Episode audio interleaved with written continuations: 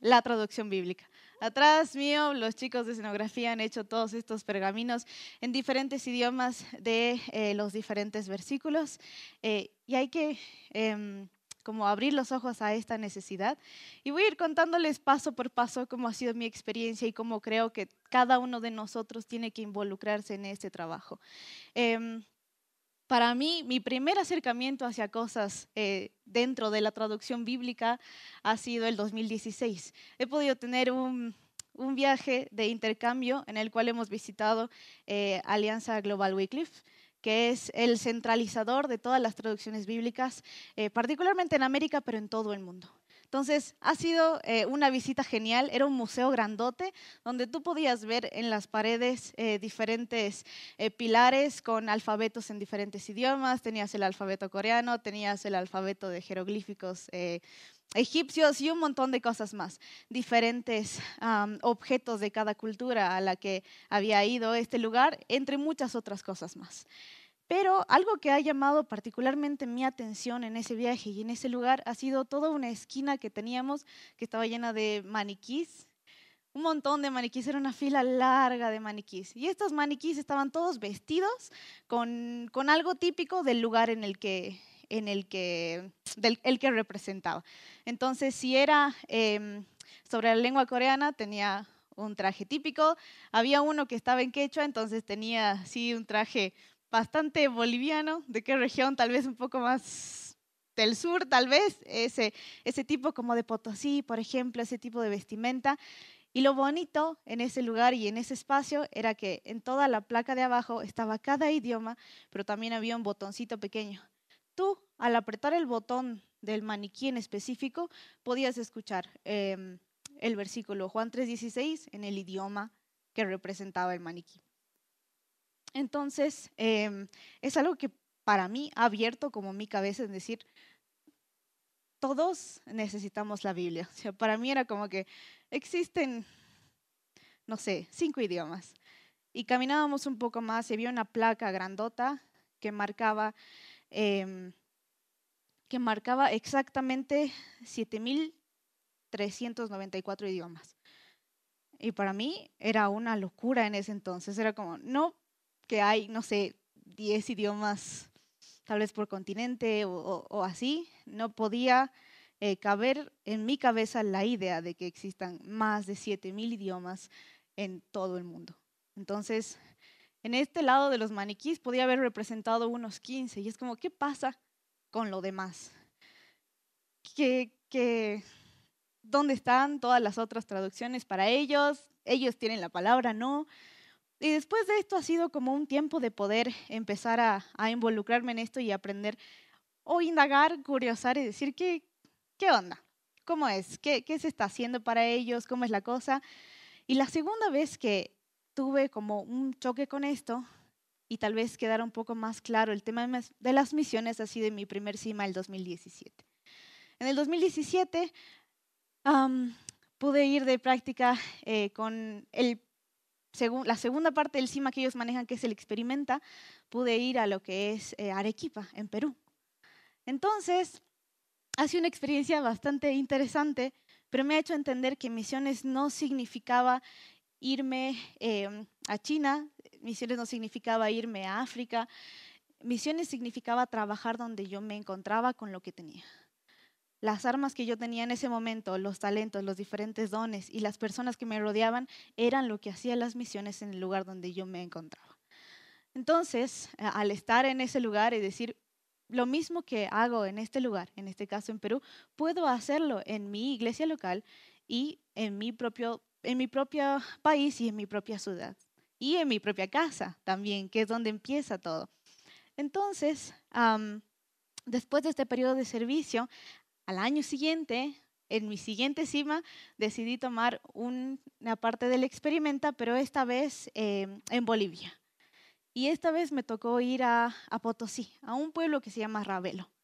Entonces, fui con todas las pilas posibles y que puedan existir. Era como, ya, Señor, voy a ir, voy a hacer, voy a usar lo que tengo, voy a hacer todo esto. Entonces preparamos un montón de cosas junto con el equipo, un montón de hojas, un montón de versículos puestos, actividades y diferentes cosas.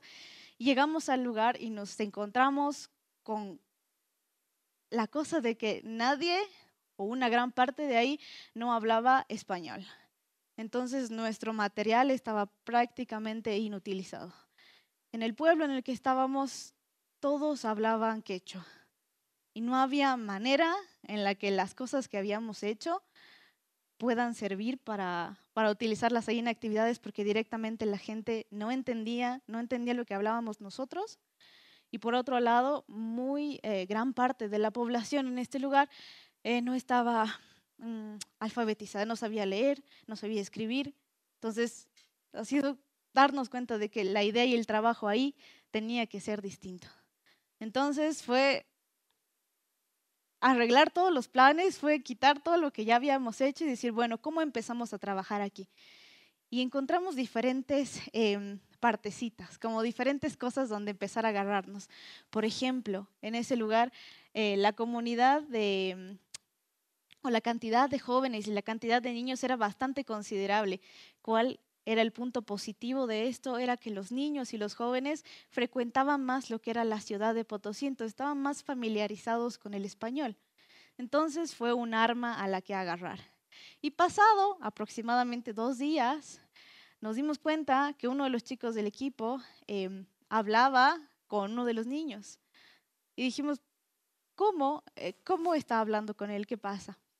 Y al final nos enteramos que este chico en nuestro equipo todo el tiempo sabía hablar quechua.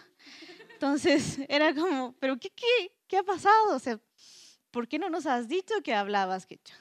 ¿Qué, ¿Qué podíamos haber hecho esto? ¿Nos podías haber ayudado?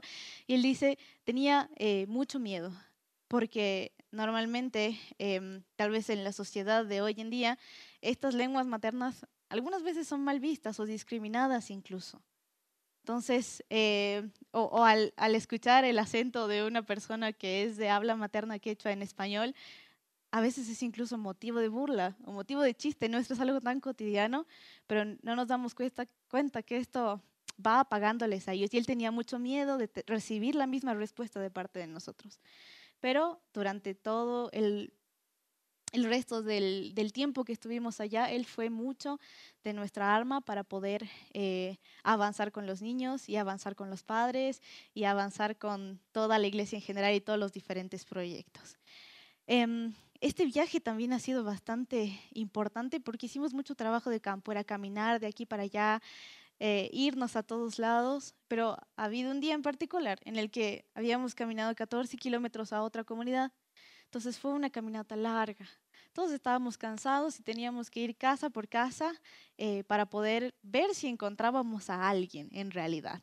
Porque habíamos salido tempranito en la mañana, tipo, salimos como a las 4 de la madrugada para intentar llegar para allá a las, eh, a las 7 de la mañana. Entonces caminamos un montón, pero a las 7 todas las personas de este lugar eh, salían a hacer lo que es el arado de papa. Entonces iba a ser difícil encontrar personas ahí, pero íbamos a hacer lo posible por encontrar a alguien e intentar hablar con esa persona. Y con una amiga nos fuimos caminando un poco más lejos y encontramos una casa solita muy, muy, muy lejos de ahí. Muy lejos de donde estaba tal vez toda la población, de lo lejos que estaba, más lejos todavía estaba una casita solita donde estaba una mujer mayor que era ciega. Y mm, y el encuentro con ella ha sido muy, muy particular, porque lastimosamente no podíamos entenderle. Y aunque hubiésemos llevado ahí mismo como, no sé, em, tal vez un, folleto para regalarle o, o alguna cosita así como material, no iba a servir mucho porque no podíamos comunicarnos con ella. Y ese ha sido un momento triste para ambas. Es decir, o sentirte como un poco inútil, es decir, ¿qué, ¿qué más puedo hacer? ¿Cómo me puedo acercar a esta persona? Y sí o sí tiene que ser por medio de alguien que hable su mismo lenguaje. Le pudimos ayudar con lo poco que teníamos en el tema de poder em, darle teníamos agua con nosotras, le dimos agua, teníamos comida con nosotras, le dejamos eso y al final hubo como algunas palabras y movidas de cabeza que indicaban agradecimiento. Eso era lo que teníamos en las manos y lo que utilizamos en ese momento. Pero desde entonces vi que esta barrera del lenguaje era muy, muy grande. Y me dio mucha curiosidad y me puse a pensar en, ¿hay más como esto? En el resto de Bolivia hay más como, como esta mujer, hay más como esta comunidad. Porque el quechua tal vez es algo que ya vamos escuchando bastante y ya podemos incluso familiarizarnos, pero habrán más, más idiomas, entonces em, eso despertó en mí un deseo de, de, conocer más sobre mi propia cultura y conocer las necesidades por las que pasaba mi propio país y, y cada pueblo. Entonces, eh, al momento de volver a casa, que es la parte más complicada, volver a casa empecé a, a buscar algo. Fue como, no sé, eh, asociaciones que traduzcan la Biblia en Bolivia. Eh, hay proyectos que estén traduciendo la Biblia en Bolivia. Di un montón de cosas y me encontré con, eh, no en Bolivia, pero me encontré con una organización que es una ramita de Wycliffe. Habíamos hablado al principio de Wycliffe, que es la grande. Es una ramita que corresponde a Latinoamérica.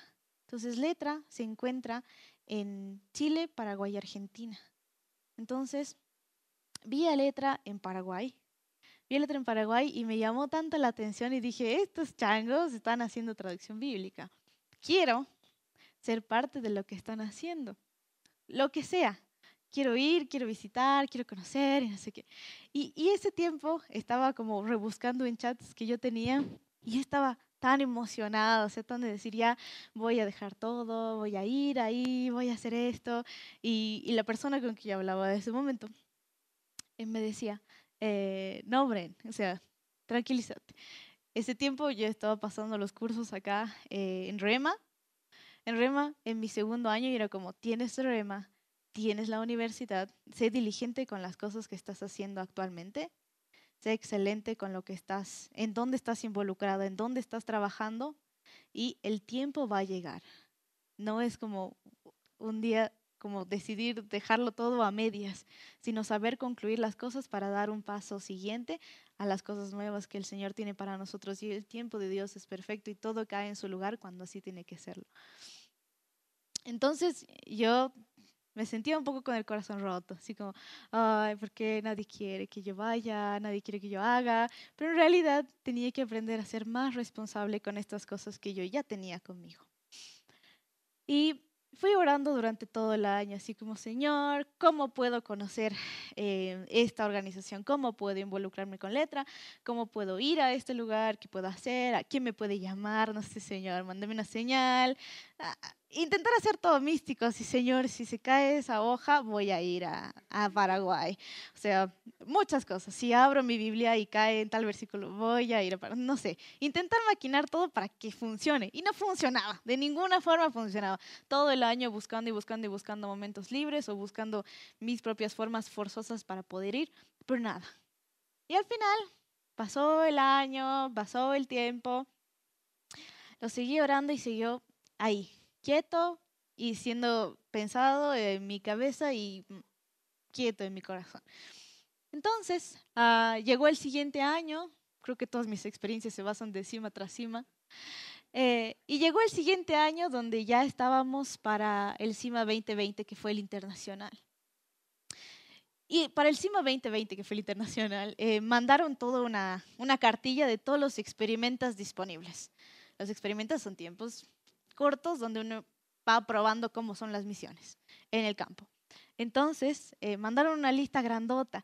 Al ser un CIMA internacional, eh, había prácticas en absolutamente todo el mundo, o sea, aquí y allá, en todas partes habían prácticas.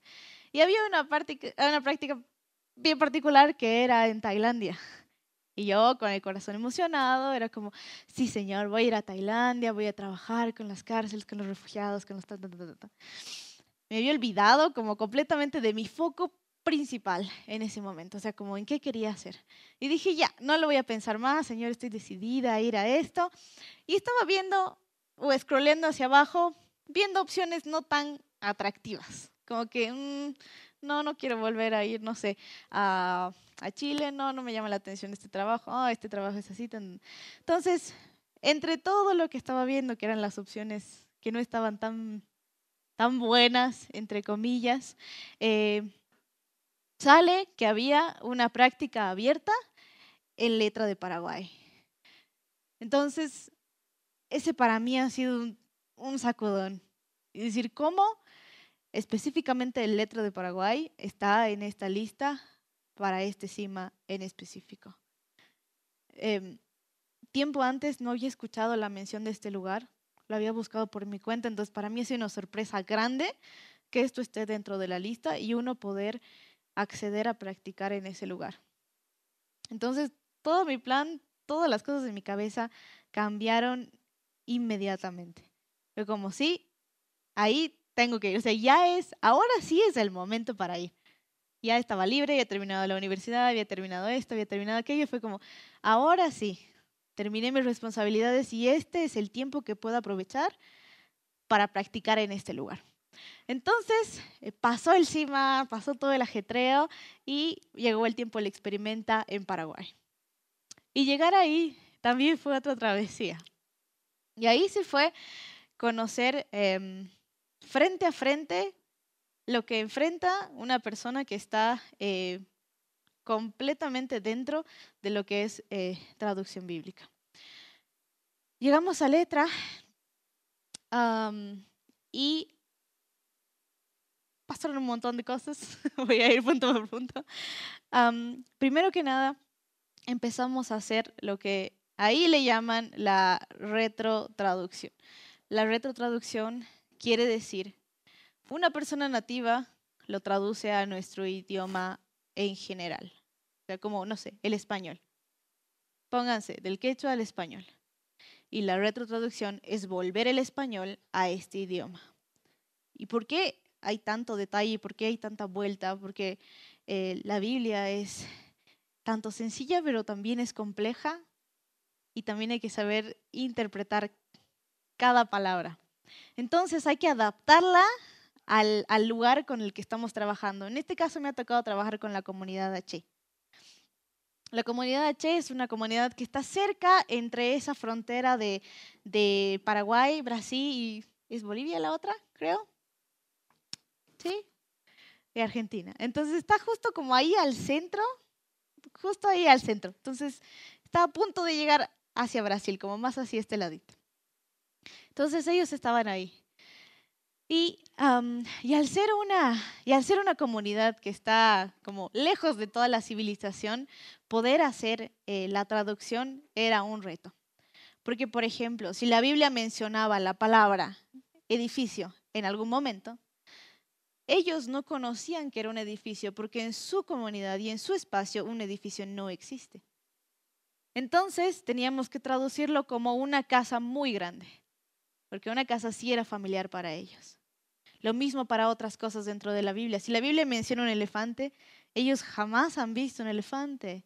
Entonces van a, vamos a traducirlo a, una, a un animal o a una cosa que se parezca lo suficiente a eso para que pueda ser entendible para el que recibe, pero también un trabajo más fácil para el que hace el trabajo.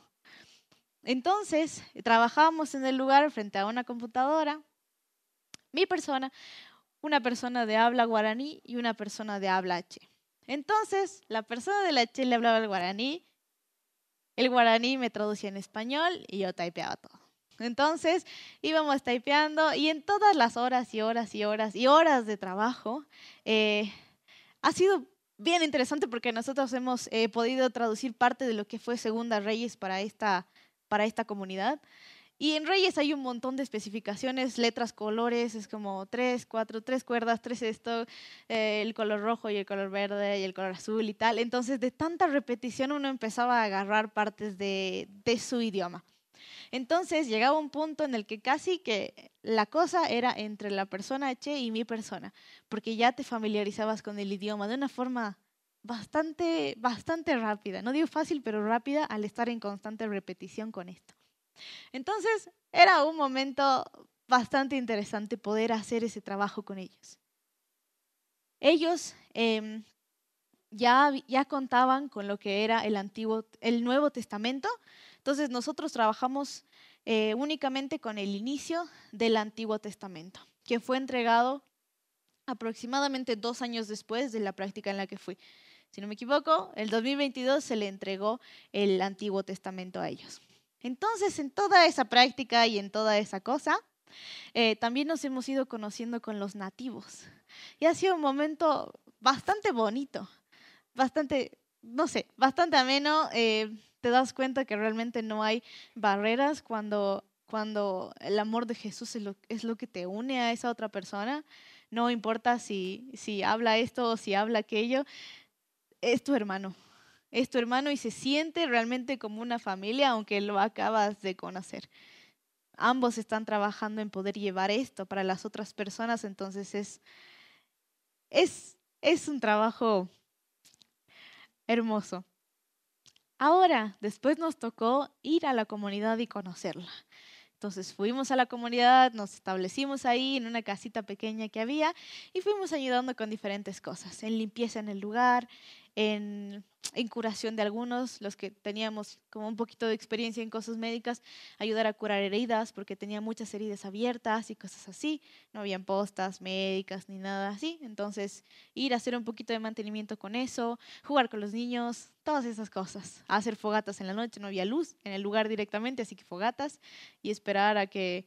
Eh, al último rayito de sol y ya listo, todos con velas o, fogatas aquí, aquí, aquí allá, en varios lugares para poder tener luz y que la gente pueda caminar.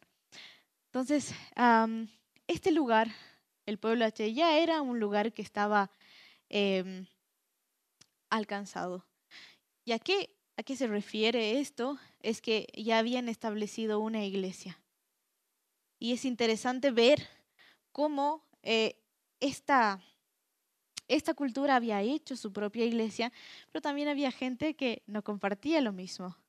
Entonces era el trabajo ya, ya no de nosotros de poder ir y darles las buenas nuevas, era el trabajo de su misma comunidad a darle las buenas nuevas a ellos. Y ese es el gran resultado de poder darle la Biblia a una persona. Que la Biblia transformadora, transforma la vida de esa persona y esta persona la lleva a la otra y esta a la otra y nos vamos extendiendo y más gente va conociendo de Jesús y eso es lo emocionante. Y en realidad esa es la finalidad de todo. Durante todo ese tiempo me, ponía a pensar en, este versículo que no recuerdo, que es de ah, que como que hay que llevar la palabra a, a Jerusalén, Judea y Samaria. Em,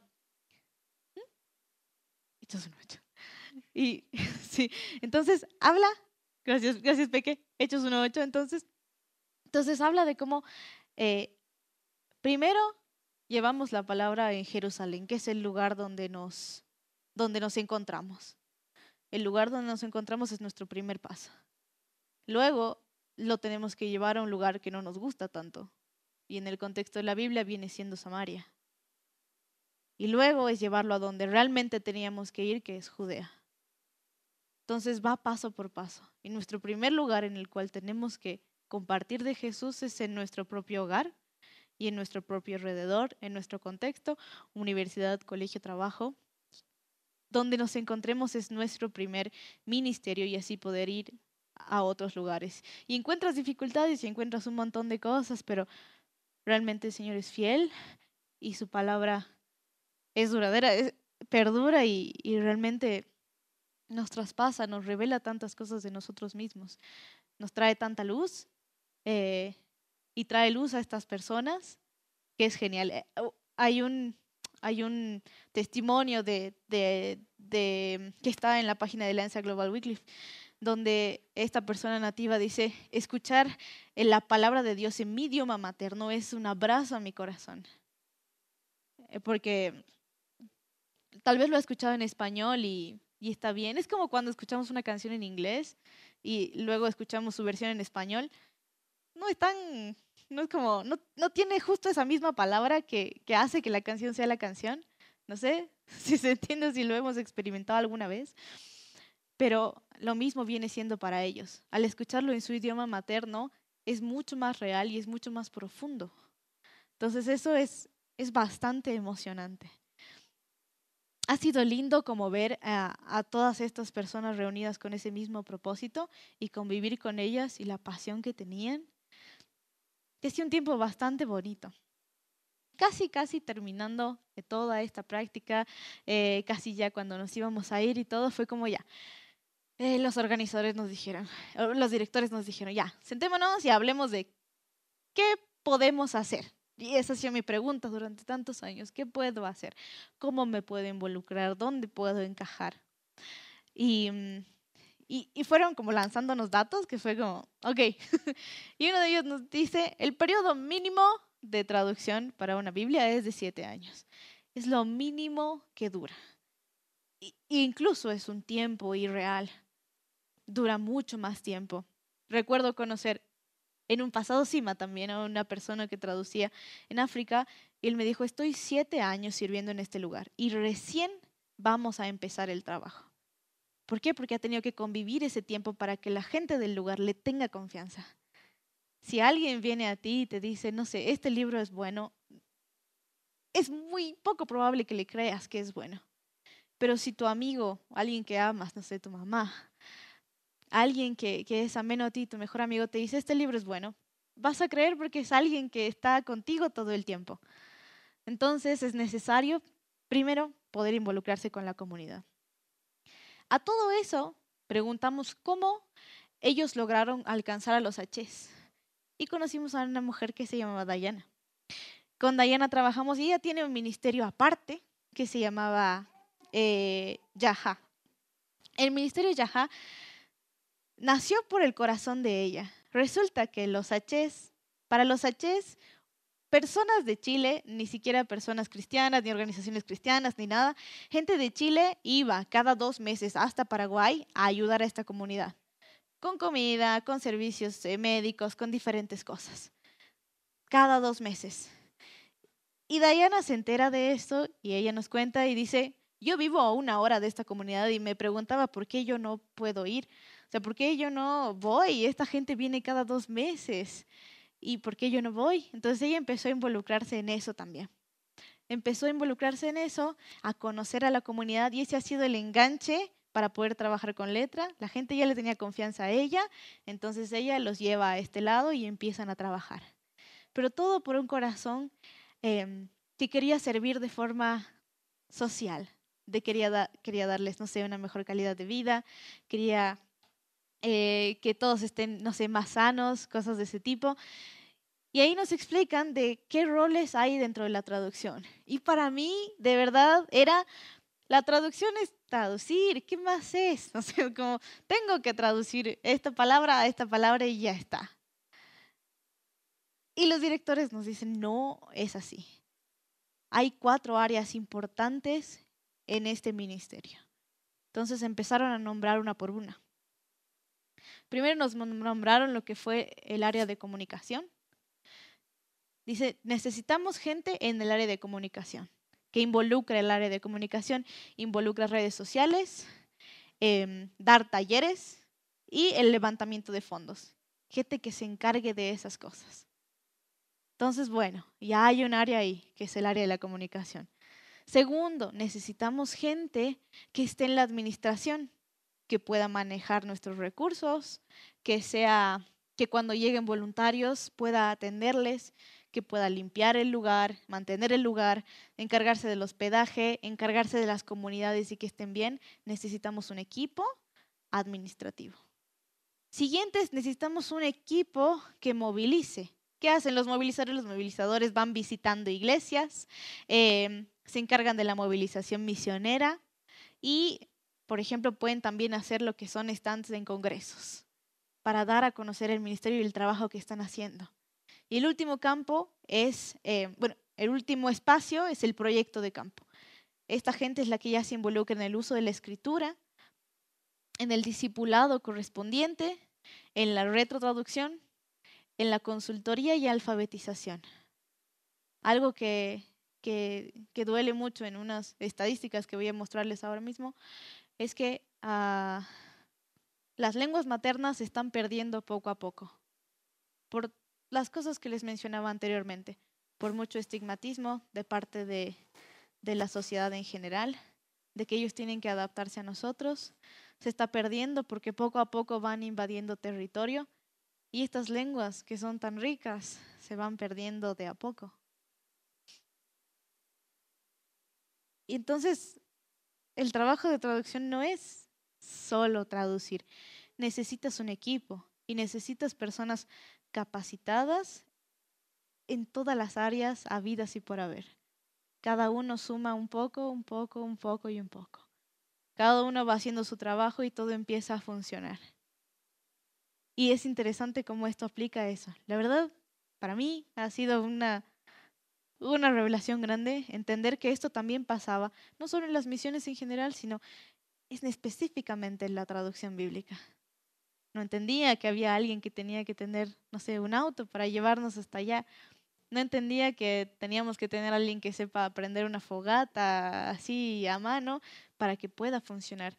Cada uno tiene un don y un talento específico eh, para poder realizar este trabajo. Y si todos encontramos este lugar y si todos empezamos a, a, a buscar más del Señor, a preguntarnos, Señor, ¿dónde quieres utilizarme tú?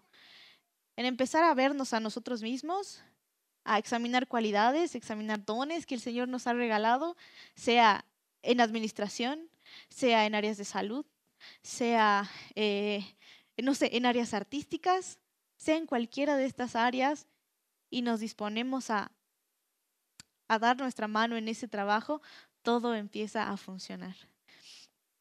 no sé si la valecita me puede poner ah, la primera foto. Eh, vamos a ir por rapidito, no son números nada complejos, pero primero es esto. Es el acceso mundial de las escrituras. Esto está actualizado de septiembre de este año, o sea, este mes, estos son las, eh, los números actualizados. 736 idiomas tienen la Biblia completa. 736 idiomas de 7600 eh, de Vamos a ver el número exacto, de 7.394. Entonces, solo el 10% de los, de los idiomas de todo el mundo tienen la Biblia en su idioma completa. Solamente el 10%. 1.658 tienen el Nuevo Testamento. Las otras 1.264 tienen solo pedacitos. Pueden ser o, todo un libro o puede ser solo un versículo, pero porciones, solo consideramos porciones. Entonces, eso quiere decir que 3.658 idiomas tienen por lo menos una partecita de la escritura. Y eso es algo que agradecer porque corresponde aproximadamente al 49% de todo el global que tenemos. Y eso es buenísimo porque el trabajo ha avanzado un montón. Es, es el 49%, ya casi llegando al 50%, así que es buenísimo. Por otro lado, está la siguiente la siguiente fotito, que habíamos dicho que, ahí está más chiquito, pero yo se los leo, que por lo menos 3.658 tenían una partecita, ¿no ven? Por otro lado, 1268, que es el segundo, necesitan la traducción eh, de la Biblia para comenzar. todavía están como ahí, ya esperando a que el proyecto salga en pausa. Lo siguiente es 1320, que ah, tienen un trabajo inicial en progreso. Eso quiere decir que ya hay una persona que les ha visto y hay una persona que les ha hecho el ojo y que ya quiere empezar a trabajar con ellos. Pero todavía no se ha concretado ningún proyecto. Simplemente está ahí en inicio. Y lo siguiente son 1148 eh, que directamente no tienen acceso a las escrituras y probablemente no sea necesario que la tengan, porque son lenguas 1.148 lenguas están en riesgo de extinguirse absolutamente. Entonces, ni siquiera se piensa en iniciar un trabajo para ellos porque es poco probable que perduren en el tiempo. Es una, cantidad, considerable, bastante grande. Pero primero agradecemos por, por esas lenguas que ya lo tienen y también oramos por las lenguas que aún faltan, que aún falta un poquito, no sé, alguien más que se anime a dar un paso, eh, que suceda algo, no sé, el Señor tiene sus formas de hacerlo. Y estos idiomas están repartidos en diferentes áreas, eh, que es la siguiente foto, valecita. vamos a leer solo la primera parte, prácticamente. Em, partes, o sea, ¿qué se le dice? No es estados, continentes, gracias, que necesitan la traducción bíblica para comenzar. En África, 382 idiomas faltan, todavía falta para 382 idiomas en África. En las Américas, que somos nosotros, comprenden 91 idiomas. Entonces, háganse una idea que desde Estados Unidos hasta abajo, la punta de Argentina, faltan 91 idiomas a traducirse. Bolivia comprende aproximadamente 28 de ellas. Entonces es un montón. que son 91. Asia, faltan 435 idiomas en traducir en Asia. Europa son 37 y en el Pacífico son 323.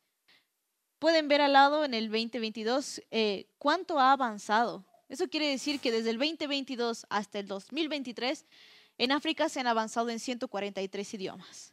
En las Américas solo con 7. Y los demás lo pueden ir viendo, 233, 13, 16. Se van avanzando en los años, pero ven lo rápido que puede avanzar. Eh, para mí esa, estadística y ese número es bastante em, alentador. Es bastante alentador saber que en un año se pueden trabajar 143 idiomas o saber que en un año se pueden trabajar 7 idiomas. Es emocionante saber que más gente puede acercarse al Señor mediante esto. Cada uno va, va haciendo el trabajo em, que le toca. Entonces, para que esos números sean realidad, para que este año que viene podamos otra vez eh, avanzar siete idiomas, cada uno debe saber cuál es su posición específica en la misión de Dios. Puede ser dando, puede ser yendo, puede ser orando. Y si nos toca el área de, ir, ¿en qué, Señor? Puedo apoyar en un lado, no sé, más, em, no sé, puedo ayudar con, el diseño gráfico de esto, puedo ayudar em, movilizando, hablando con la gente, no sé, ¿qué puedo hacer? Ah, y hay un versículo muy genial que lo condensa, que es, que es 1 Pedro 4 del 10 al 11. Si la valecita eh, lo tiene listo. Lo hemos puesto en la versión de la NTV. Si ustedes quieren verlo también, nos pueden acompañar a, chequearlo y a leerlo. Pero es 1 Pedro 4 del 10 al 11. Y dice, Dios, de su gran variedad de dones espirituales, les ha dado un don a cada uno de ustedes. Úsenlos bien para servirse los unos a otros el siguiente. Dice, ¿has recibido el don de hablar en público? Entonces habla como si Dios mismo estuviera hablando por medio de ti. ¿Has recibido el don de ayudar a los otros? Ayúdalos con toda la fuerza y la energía que Dios te da. Así cada cosa que hagan traerá gloria a Dios por medio de Jesucristo. A Él sea toda la gloria y todo el poder por siempre y para siempre. Amén. Es genial eso, es como, tienes esto, úsalo para la gloria de Dios. Tienes esto, no sé, se te hace fácil hacer origamis de papel, úsalo. Hay cada cosa y todo lo que hacemos desde nuestro corazón para el Señor va a glorificar a Dios y va a representar quién es Dios. Y va a ayudarnos en este trabajo que es tan, tan, tan necesario, tan necesario. No sé si en las mañanas o en las tardes o en las noches ustedes se paran a ver lo que tienen en las manos. Y es algo que, como contaba Alvarito en la anterior reunión, la gente ha muerto y ha luchado por eso que tenemos ahora nosotros ahí. La Biblia es tan, tan, tan, tan preciada, tiene tanta riqueza y es Dios mismo hablándonos constantemente. Es una palabra que está viva. Y, y verla ahí, tenerla ahí es tan preciado. Les invito a buscar alguna vez eh, entregas de testamento de las comunidades y hacen una celebración enorme. La gente nos hace una celebración enorme, hacen un banquete grandote con lo que tienen en ese momento. Em, pero hacen danzas y, todos están festejando porque ya tienen la palabra en un idioma que ellos pueden entender. Y eso es tan bonito y nosotros deberíamos celebrar todo el tiempo. Uno, el poder tenerla en nuestras manos, pero también poder leerla y compartir de ella de forma tan libre. De forma tan libre. Hay gente que la comparte estando escondida en un cuarto. Eh, hay gente que puede morir si le escuchan compartirla. Entonces nosotros tenemos un gran privilegio y tenemos una posición, estamos en una posición en la que podemos, eh, en la que podemos ayudar con esto en la que podemos eh, aprender más, intentar absorber lo más posible ir a compartírselo a los otros de forma tan libre y tan suelta. Eso es algo genial para mí. Y, el resultado de conocer a Dios, el resultado de aprender de Dios, automáticamente nos hace adorarle. Nos hace adorarle y ahí es cuando para mí se hace realidad este versículo de que toda, eh, toda rodilla se va a prostrar y toda lengua va a confesar que Él es Dios. Es ahí, es, es mostrándoles la palabra y dándoles, eh, dándoles eso que ellos van a poder decir, realmente Dios existe, realmente Dios es grande. Eh, quiero, quiero compartir con ustedes un, un, me pone emocional, un pedacito de, de, una, de un momento que hemos estado eh, allá en Paraguay que me ha hecho decir esto, este es el resultado de lo que, de lo que Dios hace. La gente encuentra formas de adorar, toda la creación encuentra formas de adorar a Dios. Y es lindo, Valecito, si tienes el video. Eh, estas son las mujeres H con las que les contaba que trabajamos. Eh, son Magdalena y Catalina.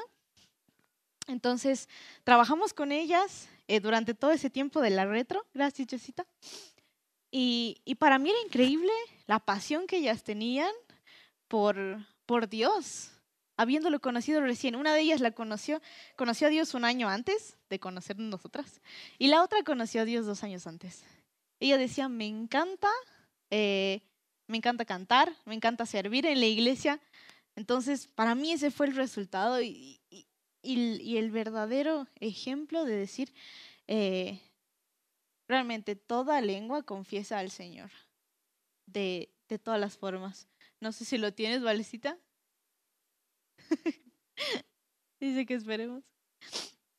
Y es es genial. Les, animo a, a, todos ustedes a poder buscar más de esto. Vamos a escuchar un poquito. Si alguien sabe cuál es esa canción, súper.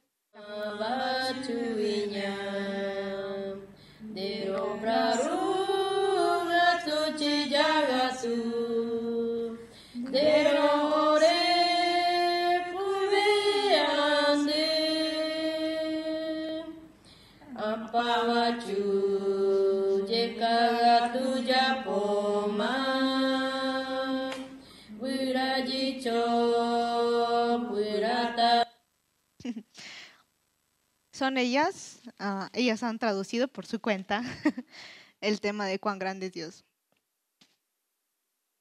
Y para mí ese es el resultado del trabajo. Que la gente conozca, llame a Dios y lo celebre tan bonito. No saben cómo es la iglesia en ese lugar. Es, es, no tienen, no tienen, no sé, guitarras, no tienen nada de eso. Eso es algo súper extraño para ellos. Pero son solamente ellos eh, cantando, cantando así como ellas dos nos cantaban en las mañanas, con los libritos específicos y cada himno en particular. Ha sido tremendo, tremendo entender cómo Dios transforma la vida de estas personas y cómo nosotros somos parte de esto.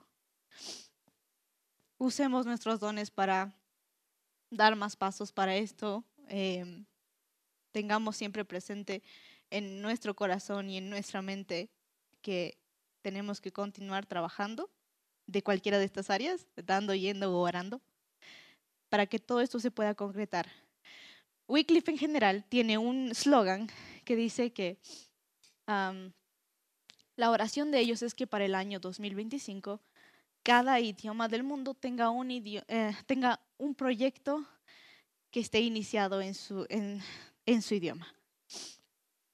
La oración de ellos es esa. Para el 2025 tenemos que tener un proyecto iniciado para cada idioma existente. Y yo creo que es real.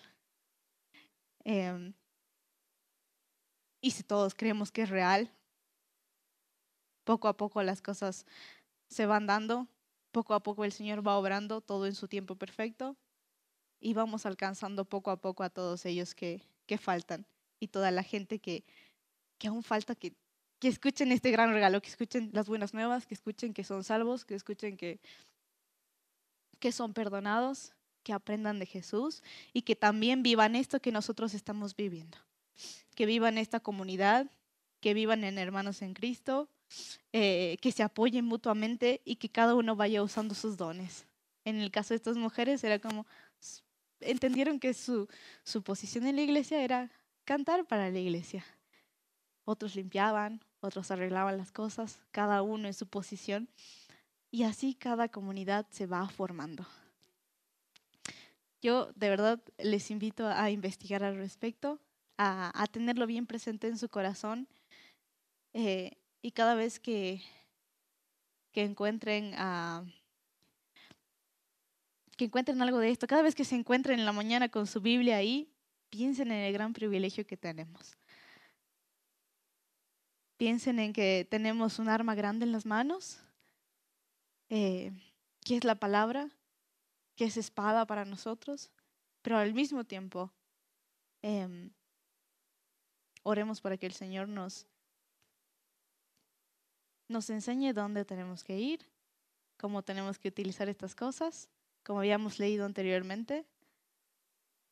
Si tienes el don de hablar en público, habla. Si tienes eh, un don de, de charlar con las personas, hazlo. Todo esto va a dar gloria a Dios, a al final del día y ningún trabajo es, es menos y nada en el Señor es desperdiciado absolutamente nada. Cada pequeño paso, cada cosa a la que decimos no, em, sirve para dar gloria a Dios. Así que yo quiero orar rapidito para eh, terminar este tiempo. Gracias por, por haber escuchado. Gracias por, em, por estar en la iglesia. Gracias. Oraremos rapidito, Señor.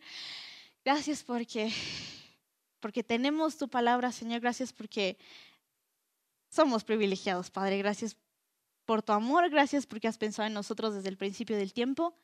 Ayúdanos a encontrar nuestro lugar, ayúdanos a encontrar nuestro espacio, eh, ayúdanos a servirte de la mejor manera. Ayúdanos a realmente ser esa luz que los demás necesitan y abrir nuestros ojos a la necesidad y aprender a ser una iglesia con todas las letras puestas siempre guiados por tu mano y siempre guiados por tu palabra, Padre. Oramos por todos los proyectos que se han iniciado, que sabemos que, que te dan gloria y que sabemos que van a ser concluidos, Señor. Confiamos en tus grandes propósitos y te alabamos em, como iglesia, como seres humanos y te agradecemos por tu, por tu Hijo, Señor, y por tu salvación. Gracias, Padre.